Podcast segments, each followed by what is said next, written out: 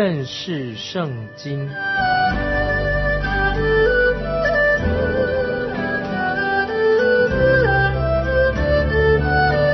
认识上帝的话，把上帝的话带到全世界。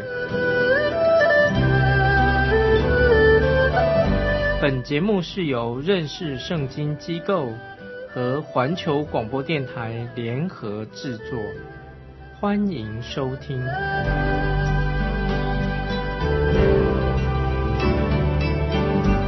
亲爱的听众朋友，你好，欢迎收听认识圣经。我是麦基牧师。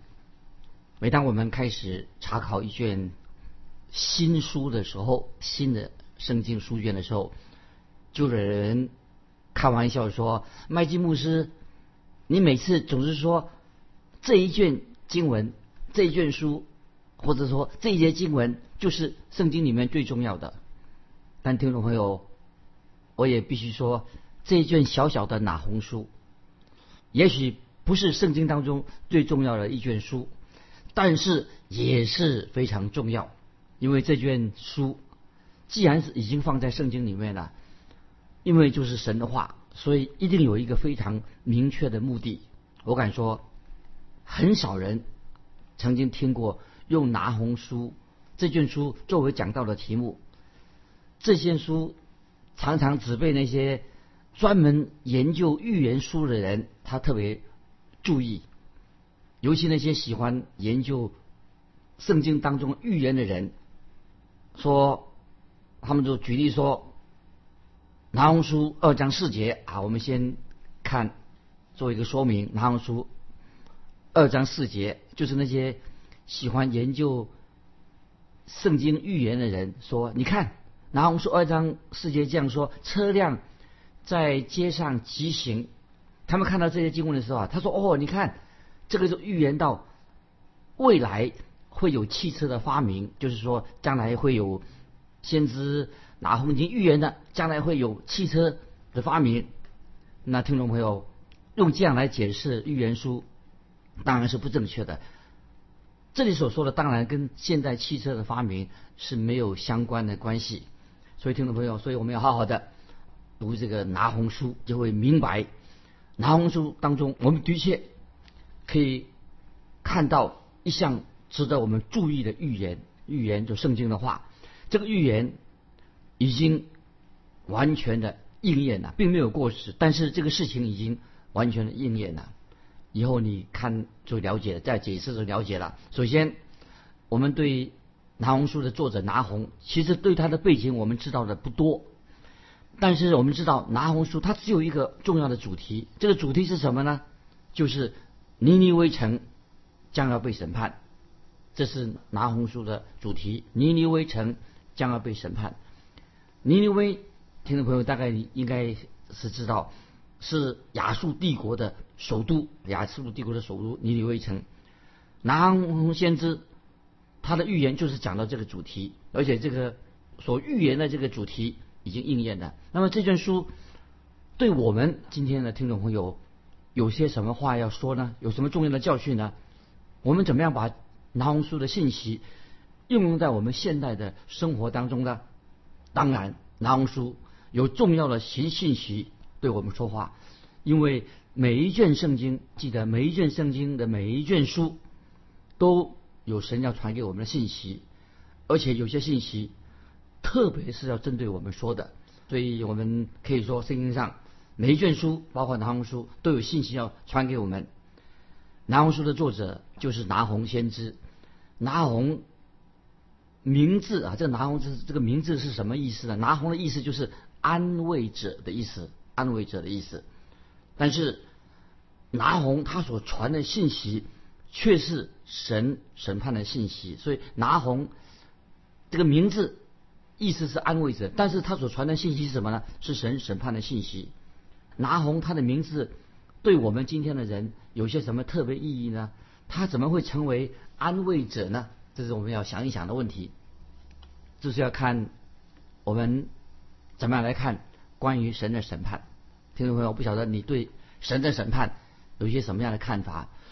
如果这个审判是针对那些你最害怕的敌人，或者这个审判是针对那些瑕疵你的敌人，那么这样的审判一定会让你的心得到安慰。你说是吗？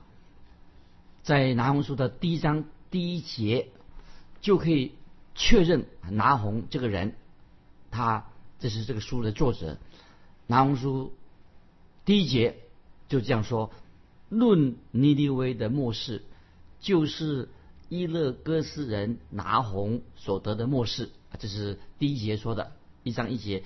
论尼尼微的末世，就是伊勒戈斯人拿红所得的末世。伊勒戈斯人，他到底是谁呀？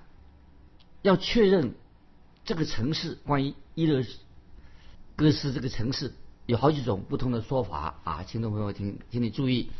第一种说法就是说，伊勒戈斯是亚述国当中有一个城的名字，叫做伊勒戈斯城。那这个城市位于尼尼微城的北方，拿红先知很可能。就是住在那个地方，他从那个地方，伊勒戈斯向尼尼微城说预言，就好像后来的但以里向巴比伦说预言一样。但是我觉得这种说法不太可能，不太可能。我认为这卷书的内容已经很清楚的告诉我们，拿红他并没有亲自自己去到尼尼微城，我也不认为说他拿红先知去到。尼尼微城那个地方，他没有去到那里。我也不认为先知拿红他蒙召要去尼尼微城。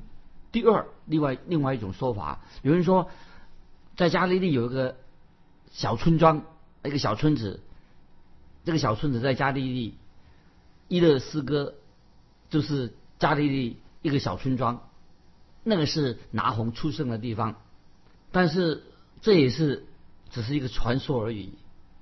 那还有一个学者认为说，加百农就是就是伊勒戈斯的意思，就是说那个地方就是拿红先知所住的村子。那么这个说法也不正确，因为拿红不是出生在那个地方，他也不曾小时候也不曾住过这个地方。那么还有现在接下来我们看第三第三种这个说法，伊勒戈斯。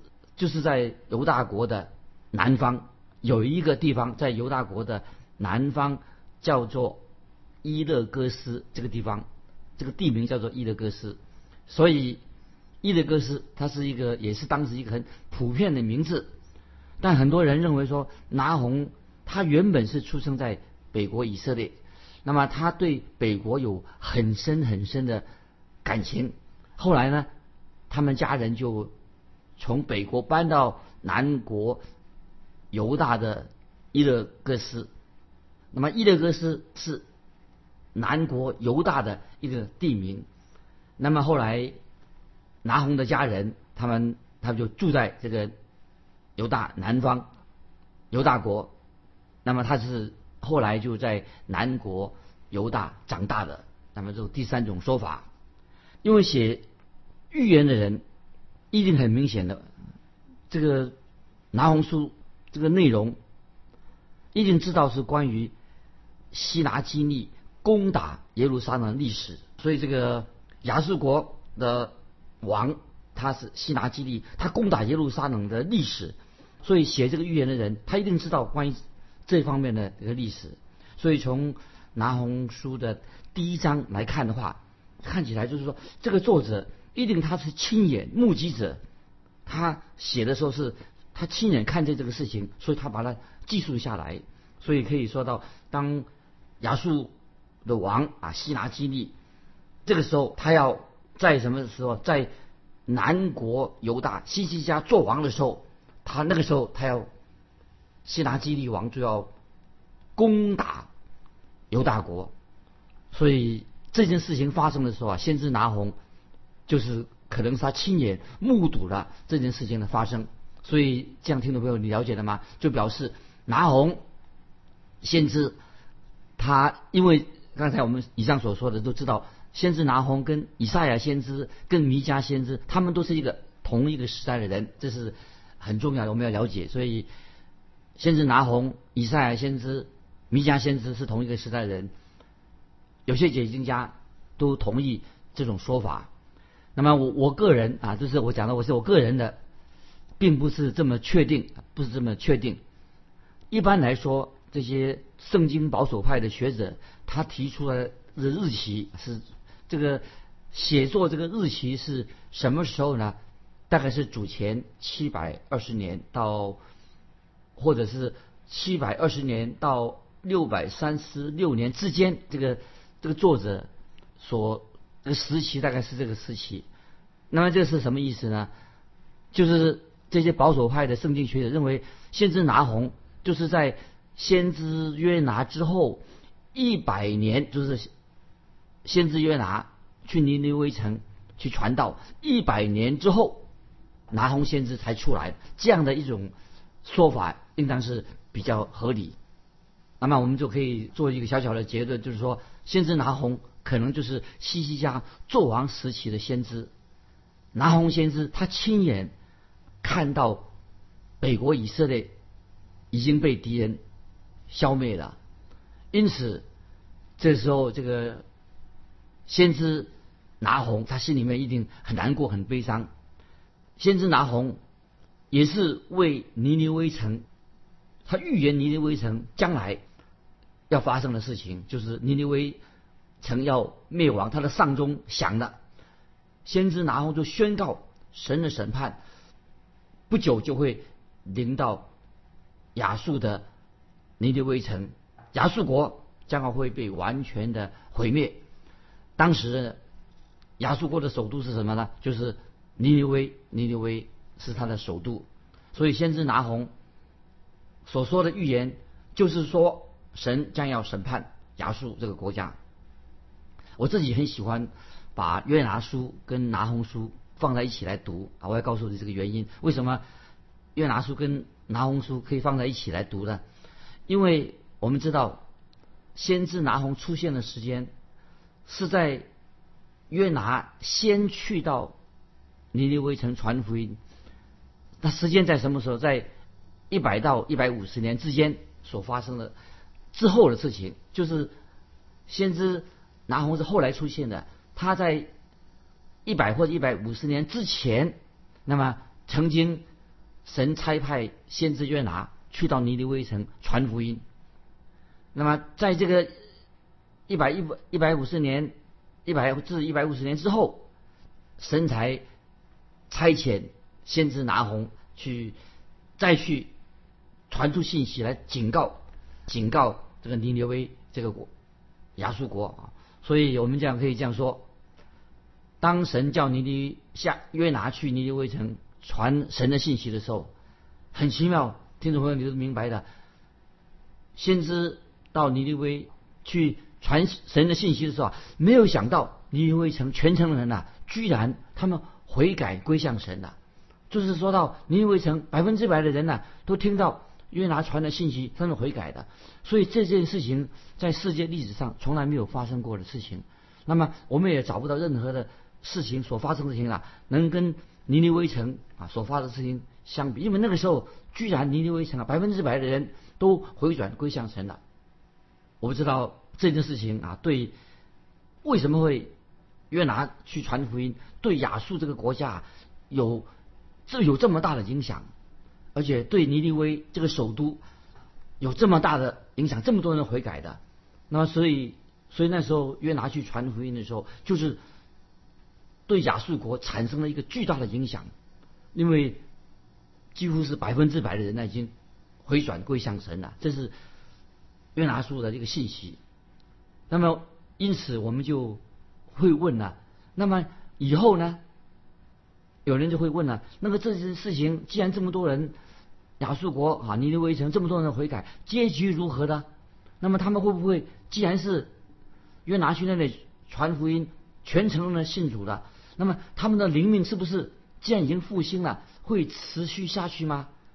亚述国岂不会是变成一个基督教的国家，把福音传传下去吗？但是听众们注意，尼尼微亚述这个国家后来并没有成为一个真正信靠真神耶和华的国家，所以这个答案很清楚了。先知约拿去传福音的时候，全国的信主的，但是经过一百年、一百五十年之后，他们却怎么样啊？没有继续成为一个敬畏神的国家。结果他们后来亚述国变成什么样子的？他们又回转到之前。他们去拜那些偶像，就回到之前拜异教，所以亚述国他们又跟以前经过一百一一百年、一百五十年之后啊，又成为一个什么拜偶像的国家，非常残忍的国家，非常残暴的国家。所以我们可以知道，亚述国曾经他已经听过透过约拿所传来的神的信息、神的福音，但是这一回经过一百。一百五十年之后，先知拿红又向尼尼微城、向亚述国传福音，却带来了另外一个消息了。那么听众朋友要注意，我不认为拿红先知啊，所以这是我的结论。拿红先知他自己，他本人他没有去过尼尼微城，但是我相信先知拿红他是住在南方南方犹大国的一个先知，我也认为。先知拿红，他从来没有离开过南国那个地方。那么，因为之前神已经差遣先知约拿去过尼尼微城了，为什么神这个时候不继续又差遣他啊拿红去再去亚述国的尼尼微城呢？我们知道这个原因，我们不太晓得。我们知道神做传道神的方式。在历史上啊，神做工的方式有很多其他不同的方式。因为虽然我们知道神是永远不改变的神，但是神他有时他用不同的方式，会用不同的方式改变不同的方式去行大事。之前神差差遣先知约拿去尼尼微城，因为尼尼微城当时是一个非常邪恶的大城市，他们那个时候并不认识独一的真神。所以，当约拿去传福音，把悔改的信息传到那里的时候，全城人都回转归向神了。那时候，我们读约拿书就知道，从做宝座的亚述王，一直到那些平民、农夫，全都听福音悔改的。因此，神就赦免了尼尼微城。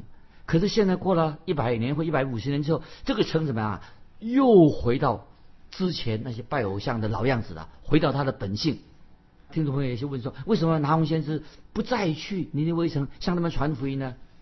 那原因，我认为原因是什么？因为他们已经曾经得过神的启示的，已经神已经差派先知约拿先知去他们那里的。因为既然他们听过神的启示啊，当然后来他们又拒绝了神的启示了，所以他们就没有机会了。那现在我要引用新约福马太福音六章五十三节。这些经文，听众朋友要做这个介绍拿红书的时候要注意，马太福音六章五十三节，主耶稣他所说的话，我们注意，马太福音五六章五十三节记载主耶稣都提到，就是说提到什么呢？就是那些拒绝真光的人，都拒绝神的光的人。那么主耶稣怎么说？他说：“你里头的光若黑暗呐。”那黑暗是何等的大呢？这什么意思呢？就是一个人的里头的光，怎么会变成黑的，变成暗呢？好，所以耶稣说：“你里头的光若黑暗的，那黑暗是何等的大呢？”这是什么意思呢？一个人里头的光怎么会本来有光，怎么会变成黑的？光怎么会变成黑暗呢？是原因是什么呢？因为他们拒绝了神的启示，拒绝了神的话。所以我们这里可以做一个结论说：亚述国曾经。有过启示，神已经派约拿先知去过他那里，已经传福音给他们，已经有了神的启示。但是后来他们的结局会变成这个样子的，就是为什么呢？因为他们又拒绝了，虽然那个时候信了，后来又拒绝了福音。就是说到耶稣所说的：“你里头的光若是黑暗的，那黑暗是何等大的。”所以就说这个意思就是说，亚述国之前。他们有过神给他们的启示，约拿去过那里，因为神已经差遣约拿去了，给他们传了悔改的信息。那么那个时候他们也很清楚的，的确悔改服侍永活的真神呐。那用一般来的话，用现代话说，他们已经有过灵命的复兴，他曾经有过的复兴，但是他们灵命那个时候复兴了，可是没有持续了很久。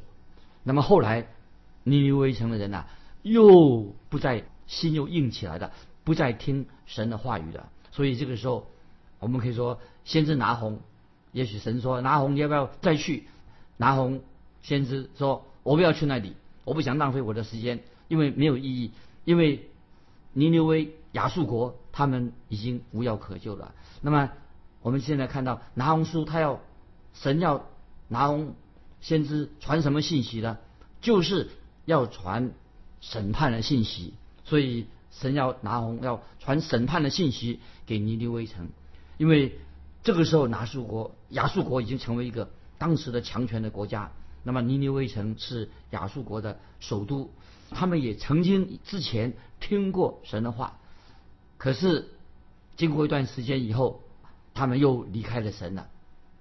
那么我我不知道啊，他们服侍神有多少的时间？但是经过了一百一百五十年之后，我们可以说知道说，原来已经悔改归向真神的亚述国尼尼微城的人，他们又回到之前的老样子，他们又去拜偶像了。那么现在神就要差派啊，另外一个先知来的，就是先知拿红，要传讲什么呢？不再是像约拿以前传的信息。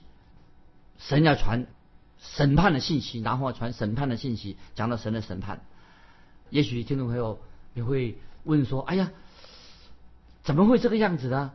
那神这样做是对的吗？”哦，以前一百多年前、一百五十年年前啊，曾经派约拿去传福音给他们。那么现在神为什么叫先知拿红啊，要传审判的信息给他们呢？神这样做啊，也许有疑问，也许听众朋友你也会有这样疑问。那神这样做，现在这样做是对的吗？那我们看先知拿红会这样回答说：神这样做是正确的，神这样做也是良善的，神这样做也是一定有神的美好的旨意。所以现在听众朋友，我们知道，当你啊，我们认真的一起来读拿红书的时候啊，我们会。心里面很震撼，觉得啊，拿红书的里面的信息啊，令人感觉到很震惊。因为为什么说会读拿红书的时候，我们心里面会觉得非常的震惊呢？因为拿红书是彰显了神的另外一个属性啊。我们知道神的性情、神的属性，那么有不同的属性。拿红书彰显了神的什么属性呢？我们知道神的属性啊，神是爱。但是神还有一些其他的属性，什么？神也是公义的神，神也是圣洁的神，神也是良善的神。所以，我们今天基督徒，我们不但不要嘴巴靠啊，我们神是爱啊，神爱爱我们直到永远，不是的。神的属性是爱，但是神也是公义的神，神是圣洁的神，神是良善的神，但是神也是审判的神。所以到现在，我们知道。神乃是按照他自己的原则来行事，按照神的原则来动工。我们知道啊，神是掌管这个宇宙的神，世界上所有的国家都在神的手里面。拿红书这卷书，正是对我们今天今天的国家跟今天的啊人，也是一个重要的警告，一个重要的信息要给我们。那简单的，我就下以下啊，我就是要给听众朋友。我们还没有开始正式的进到拿红书啊这个信息之前啊，我们给听众朋友一个简单的大纲。听众朋友如果有笔可以记下来。拿红书大纲是这样的：第一章的大纲一到八节，记得拿红书一章一到八节讲到神的公义跟神的良善，神是公义的神，良善的神。那么拿红书一章从第九节到第十五节。神要开始彰显神的公义，彰显神的良善。神要进行审判尼尼微城啊，这是一章九到十五节，并且一到一章的九到十五节，一方面是要审判尼尼微城，也要并且要把好消息传给犹大国。第二、第二、第二、第三章，然后说第二、第三章内容是什么呢？说明了神定义要毁灭尼尼微城，目的是要彰显神的公义和神的良善。所以第二章我们就看到亚述国，这尼尼亚述国尼尼微城被毁了。第三章讲到神他所做的事情啊，神的行动，神神的审判啊是完全公义的啊。这是给听众朋友介绍啊南红书的大纲。也简单的介绍南红书，还没有进到本文之前，让听众朋友有点了解。那今天我们时间的关系，我们就到这里做告一个段落。那这里要问听众朋友啊一个问题，欢迎听众朋友想一想，可以做一些回答。你认为问题是说，你认为神的公义跟神的爱这两项有冲突吗？那么啊，我再把这个问题问清清楚啊。听众朋友，你认为神的公义跟神的慈爱有冲突吗？神的公义跟神的审判，或神的慈爱、神的爱有矛盾吗？欢迎听众朋友来信分享你个人的意见。来信可以寄到环球电台认识圣经麦基牧师收。愿神祝福你，我们下次再见。